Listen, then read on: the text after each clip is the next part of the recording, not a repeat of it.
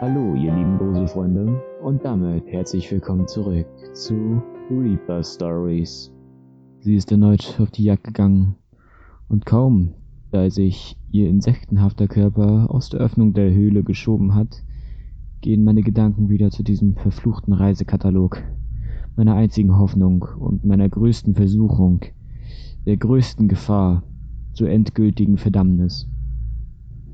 Ich werfe einen kurzen Blick zum Höhleneingang, für den Fall, dass sie vielleicht noch zurückkommen wird, um irgendetwas zu holen oder sich zu versichern, dass ich noch da bin. Aber dort ist nach wie vor niemand zu sehen, und abgesehen von den fernen, klackenden, tausendfach erklingenden Schritten ihres Schwarms höre ich auch nichts. Nicht einmal eines unserer fremdartigen, grauenhaften Kinder stört gerade meine Privatsphäre. Also krame ich den Reisekatalog unter unserem Bett hervor, bei dem es sich um eine seltsame Konstruktion aus zerkauten und unzerkauten Käferhüllen, festgestampfte Erde und Steinen handelt, die sie wahrscheinlich schon vor Jahren mit ihrem Speichel zusammengefügt hat. Ich wuchte den schweren Prospekt auf meinen Schoß und beginne darin zu blättern, wie ich es schon oft getan habe. Allerdings vermeide ich es nach wie vor, die letzte Seite zu betrachten und kämpfe mit aller Macht gegen die drängende, fast zwanghafte Neugier auf den Ort an, der sich hinter dem dazugehörigen Wort verbergen mag. Stattdessen halte ich mich an den vorderen Teil, an die Seiten, die mich einst in die tiefsten Dschungel der exotischsten Städte und die entlegensten Inseln meiner Geburtswelt geführt haben, an die Seiten, die jetzt allesamt verblasst und weiß wie Schnee vor mir liegen. Die vielen Seiten bringen mich auf eine Idee. Vielleicht sollte ich einige meiner Erlebnisse niederschreiben. Vielleicht hilft mir das, wenigstens das verfluchte Fernweh noch für einige Zeit zu besänftigen. Aber was soll ich zum Schreiben benutzen? Es gibt hier weder Stift noch Kreide oder sonst etwas geeignetes. Oder etwa doch? Ich sehe mich genauer in der Höhle um. Tatsächlich ist das selbst am Bett das einzige Möbelstück hier. Alles, was es hier sonst noch gibt, sind diese ekelhaften Käfer, von denen wir uns ernähren. Und genau, die Käfer. Es kostet mich ein wenig Überwindung, aber ich breche dennoch ein Stück von einem der ausgelutschten Insektenpanzer ab und tunke ihn in das dickflüssige, dunkle, schwarze Blut, welches noch am Kopf des Käfers klebt, und kratze damit versuchsweise über die erste leere Seite des Katalogs.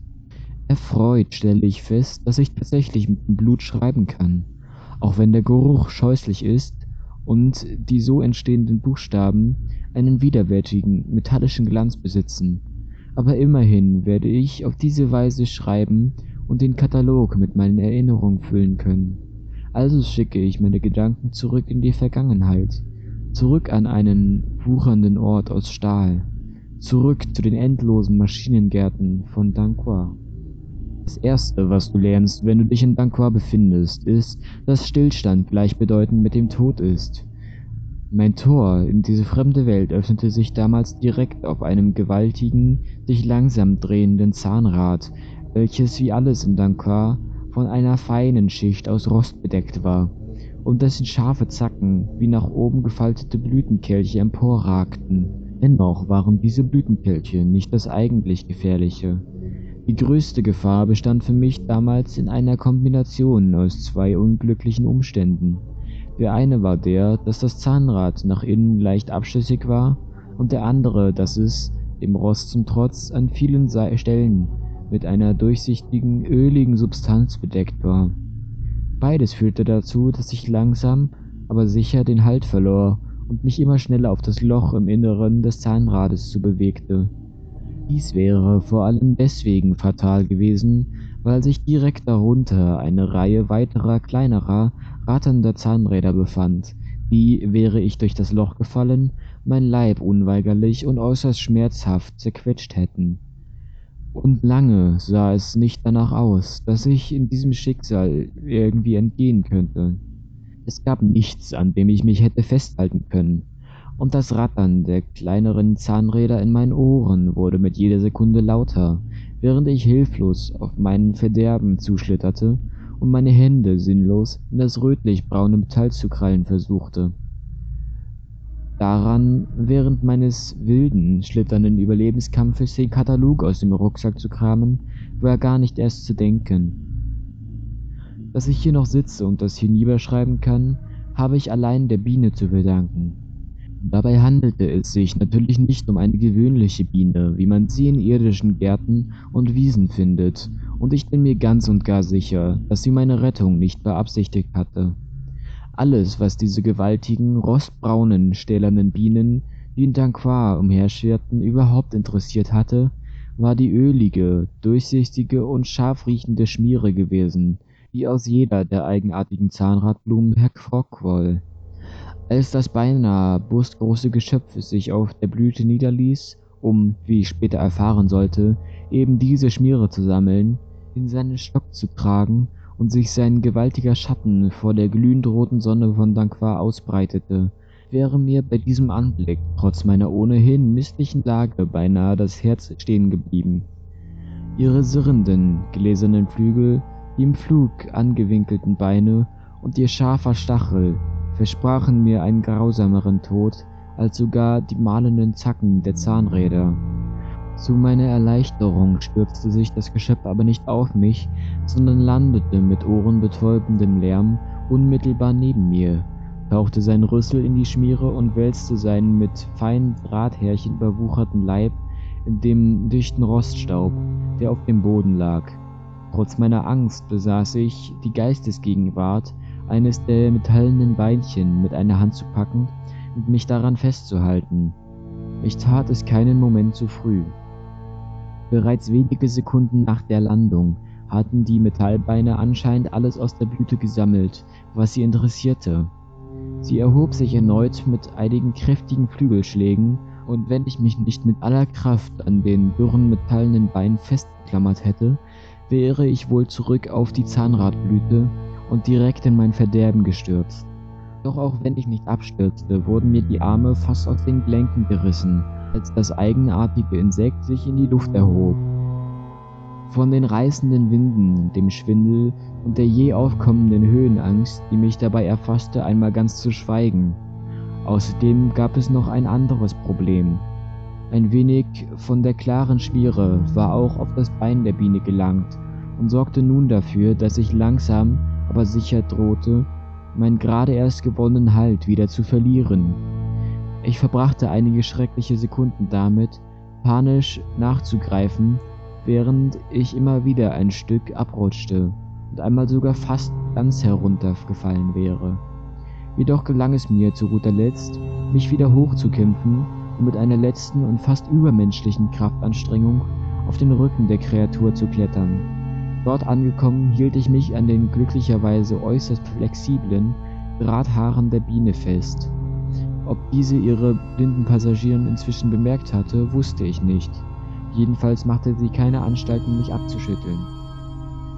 Mit schmerzenden Armen, noch viel schmerzendem Rücken und gleichermaßen erfüllt von Angst und Staunen erblickte ich die Welt, die sich unter mir ausbreitete. Eine Welt unter einer rostroten Eisensonne, die wie eine gezackte Kunstskulptur am Himmel hing und die dennoch rötliche Strahlen aus Licht und Wärme nach unten sandte. Ich erblickte Hunderte, Tausende, nein, zigtausende der Zahnradblumen und gelegentlich sogar gewaltige, mit vielen Zweigen ausgestattete Zahnradbäume, die auf dicken, massiven Stämmen aus Metall standen.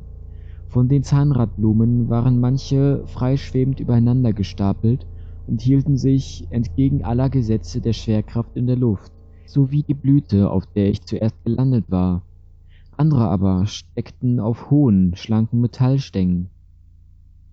Ihre Blütenkelche waren mal flach wie ein Gänseblümchen, mal so tief wie bei einer Tulpe und trotz meiner mittelmäßigen Botanikerkenntnisse erinnerten sie mich in ihrer Gestalt nicht selten an mir bekannte Pflanzen. In vielen dieser Kelche sah ich metallische Bienen oder auch dicke, stählerne Hummeln, Rost und Öl sammeln, und auch den wenigen freien Flächen, die nicht gänzlich von messerscharfen Grashalmen aus Metall bedeckt waren, erblickte ich Fliegen, Wespen, Käfer und andere Insekten, die kein Interesse an den Blumen zu besitzen schienen. Doch auch sie waren nicht untätig. Ich sah eine titanische Gottesanbeterin, deren Scheren fast bis an die Kelche der höchsten Blumen ragten, einem nur unwesentlich kleineren Hirschkäfer seinen Kopf abreißen und ihn ins Maul stopfen, wobei Stücke seines Metallgeweichs abbrachen und auf den Boden landete, wo sie sofort von kleineren Käfern verschlungen wurden. Die Gottesanbeterin hatte allerdings nicht lange Freude an ihrer Beute, denn kurz darauf wurde sie gleich von mehreren silbrig glänzenden Tausendfüßlern überfallen, die sich einfach mitten durch ihre Leibten durchbohrten, sie förmlich auseinanderrissen und sich ihrerseits die Überreste einverleibten. So ging es weiter. Es war ein stetes Werden und Vergehen, und auch wenn ich hin und wieder Nester mit kupferfarbenen Eiern erblickte, aus denen kleine Larven schlüpften, so wunderte es mich dennoch, dass bei diesem gnadenlosen Geschehen dieser Reinform des Fressens und Gefressenwerden überhaupt irgendwelches Leben älter als einige Minuten wurde. Das Beunruhigendste war allerdings nicht mal einmal dieses insektoide Schlachtfest, und es war auch nicht die gelegentlich auftretende und vergleichsweise kleine robotoide Säugetiere wie Mäuse, Kaninchen oder Ratten, die an den Blumen nagten oder von den riesenhaften Insekten gefressen wurden. Es waren dünne, humanoide Gestalten, die zwar ebenfalls ganz aus Metall bestanden, die aber doch sehr an Menschen erinnerten, wenn man einmal von ihrer ungewöhnlichen Größe und von ihren grotesk verformten und langgestreckten Händen absah, die mehr einem überlangen Rechen als gewöhnlichen Gliedmaßen glichen. Sie waren nicht besonders zahlreich, aber doch zahlreich genug, um mir selbst bei einem kurzen Überflug über den Garten aufzufallen. Und anders als bei den metallenen Tieren nahm ich bei ihnen durchaus so etwas wie eine gewisse Intelligenz wahr, ein Bewusstsein, welches sich von Zeit zu Zeit auch auf mich richtete und das dafür sorgte, dass ich mit einem Mal sehr froh war, hier oben auf dem Rücken der Biene und weit vom Zugriff dieser Kreaturen entfernt zu sein. Dennoch sah ich sie und beobachtete sie meinerseits, wenn ich konnte. Meistens gingen sie in den Maschinengärten umher, hoben verletzte Tiere auf oder kümmerten sich ausgiebig um die metallenen Blumen, indem sie sie gerade bogen, zerbrochene Stängel zusammenfügten, wie auch immer sie das bewerkstelligten, oder sie von den Überresten toter Tiere befreiten. Vieles davon erahnte ich mehr, als dass ich es wirklich sah, aber meine Fantasie war inzwischen geschult genug, um die Lücken in meiner Wahrnehmung zu füllen. Einmal entdeckte ich bei der Beobachtung dieser Wesen etwas wirklich Verstörendes. Eines dieser Wesen trug etwas in seinen Armen, etwas deutlich Kleineres und wild Zappelndes. Ich konnte es nicht genau erkennen, da mein Reittier plötzlich schneller flog und die Gestalt bald hinter weiteren Gräsern und Metallblumen verschwand. Aber ich hätte dennoch beschwören können, dass ich Haut gesehen hatte. Kein Metall, sondern normale, menschliche Haut.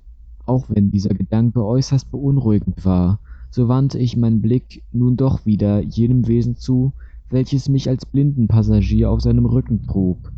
Es war keine Einbildung gewesen, die Biene flog wirklich deutlich schneller, und als ich meinen Blick gen Osten richtete, aus irgendeinem Grund nahm ich zumindest an, dass es Osten sein musste, erkannte ich auch, warum das so war.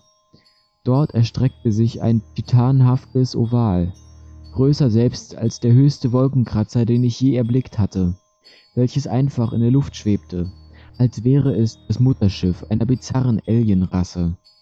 Und wie bei einem solchen Mutterschiff flogen ständig kleinere Objekte aus dem Oval heraus und wieder hinein. Allerdings handelte es sich hierbei nicht um Raumschiffe, sondern um Bienen, Metallbienen. Spätestens jetzt wurde mir klar, wohin mich meine Reise führen würde. Die Biene brachte mich zu ihrem Stock.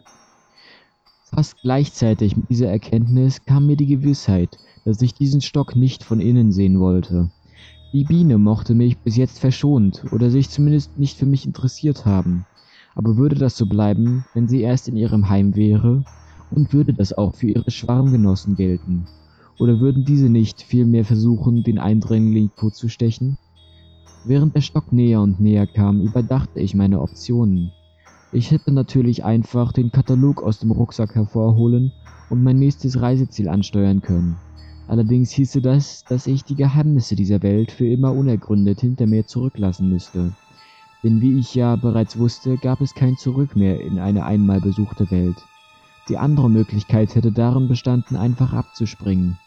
Ein Blick nach unten verriet mir jedoch, dass das wahrscheinlich einem Selbstmord gleichkäme. Während ich meine Gedanken ergebnislos kreisen ließ, erblickte ich nun erstmals zwischen all den stahlharten Gräsern und Blumen so etwas wie Flüsse. Bei den meisten handelte es sich, wie ich bei näherem Hinsehen bemerkte, um nichts anderes als seltsame, gewundene Fließbänder. Andere hingegen waren eindeutig mit Flüssigkeit gefüllt, die manchmal zäh und schwarzbraun dorthin flossen und manchmal beinahe klar waren oder auch in allen Farben des Regenbogens in der roten Sonne glitzerten. Viele Flüsse würden vielleicht eine verhältnismäßig weiche Landung ermöglichen. Allerdings hatte ich keinen Grund anzunehmen, dass die darin schwappende Flüssigkeit nicht giftig oder ätzend sein würde. Und selbst wenn nicht, so war die Chance, einen solchen Fluss bei meiner Landung auch zu treffen, nicht gerade groß. Ich hätte wahrscheinlich noch so lange gezögert und mit mir gehadert, bis ich am Ende tot im Stock der Metallbienen gelegen hätte. Aber es kam anders. Denn während ich vor mich hingegrübelt hatte, hatten sich meinem unfreiwilligen Reittier zwei ihrer Schwarmkollegen genähert, und anders als die Biene, auf deren Rücken ich mich befand, zeigten sie durchaus Interesse an mir. Ihre stählernen Facettenaugen fixierten mich, und eine von ihnen krümmte bereits ihren Leib, um ihren Stachel gegen mich in Position zu bringen. Mein Herz schlug mir bis zum Hals und drohte dann fast stehen zu bleiben, als mir bewusst wurde, dass ich keine Zeit mehr hatte, um den Katalog zu benutzen. Ich zögerte noch einige wertvolle Sekunden, während ich in die beängstigende Landschaft unter mir starrte. Erst als das dröhnende Schlagen gläserner Flügel immer schneller an mein Ohr drang, entschied ich mich zu springen. In diesem Moment war ich mir fast sicher, dass dies das Ende meiner Reisen sein würde. Während die Szenen eines immerhin zuletzt sehr abwechslungsreichen Lebens an meinem inneren Auge vorbeizogen, die warme Luft meine Kleidung hochriss, ein flaues Gefühl mein Magen und meine Brust erfüllte und ich langsam in die Ohnmacht zu kippen drohte, sah ich, wie sich mir der Boden mehr und mehr näherte. Soweit ich das erkennen konnte, lagen die Schanzen ungefähr 50 zu 50, entweder von einem der metallenen Grashalme aufgespießt zu werden oder in dem schwarzen, öligen Flusslauf zu landen, auf den mein Sprung gezielt hatte. Ich war, und dieser Gedanke kam mir bereits während des Falls, im Grunde wie eine Münze, die ein Spieler bei vollem Einsatz in die Luft geschnippt hatte. Das Schicksal entschied,